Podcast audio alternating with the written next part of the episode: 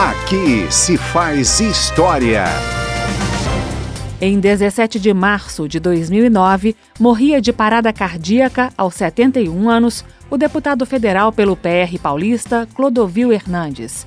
Antes de se dedicar à política, Clodovil foi estilista de alta costura e apresentador de televisão. Em 2006, foi eleito deputado federal com a terceira maior votação do estado de São Paulo. Uma de suas iniciativas na Câmara foi apresentar proposta de emenda constitucional diminuindo o número de deputados de 513 para 250. Eu pretendo diminuir o número de deputados na Câmara dos Deputados Federais. Mas não sou eu que pretendo. É uma necessidade premente. É muita gente, é muita despesa, é muito tudo, é muito isso e muito desentendimento.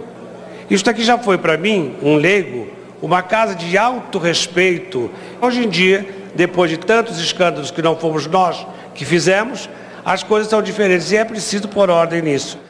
Aqui se faz história.